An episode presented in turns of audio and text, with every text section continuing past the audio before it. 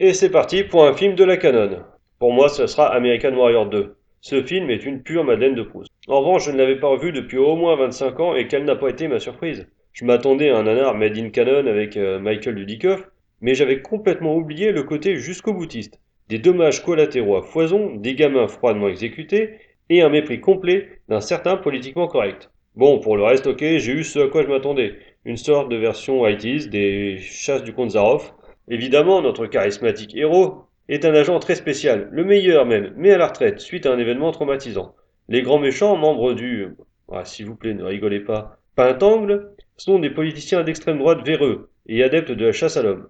Ils vont tuer le meilleur ami black de notre héros, ainsi que sa famille, et kidnapper sa petite sœur pour la revendre à de riches pédophiles. Mais plutôt que de tuer celui qui s'oppose à eux, ils préfèrent en faire leur nouvelle proie et jouer avec lui, ce qui évidemment leur sera fatal.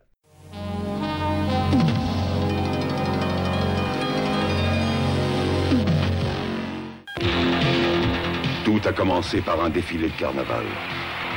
Un défilé transformé en bain de sang.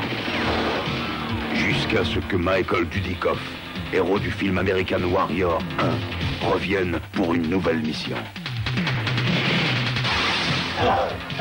Non, non, non, manquez. Messieurs, voici le capitaine Matt Hunter. C'est un des meilleurs agents que le service n'ait jamais eu. Il est le seul à pouvoir affronter les membres de cette organisation.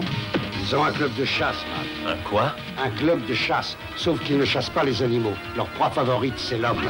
Faut le descendre. Maintenant, il reste seul.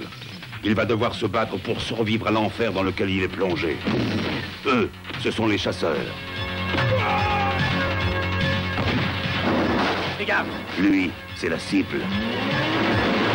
Dans l'assaut final, c'est au meilleur qu'appartiendra la victoire. American Warrior 2.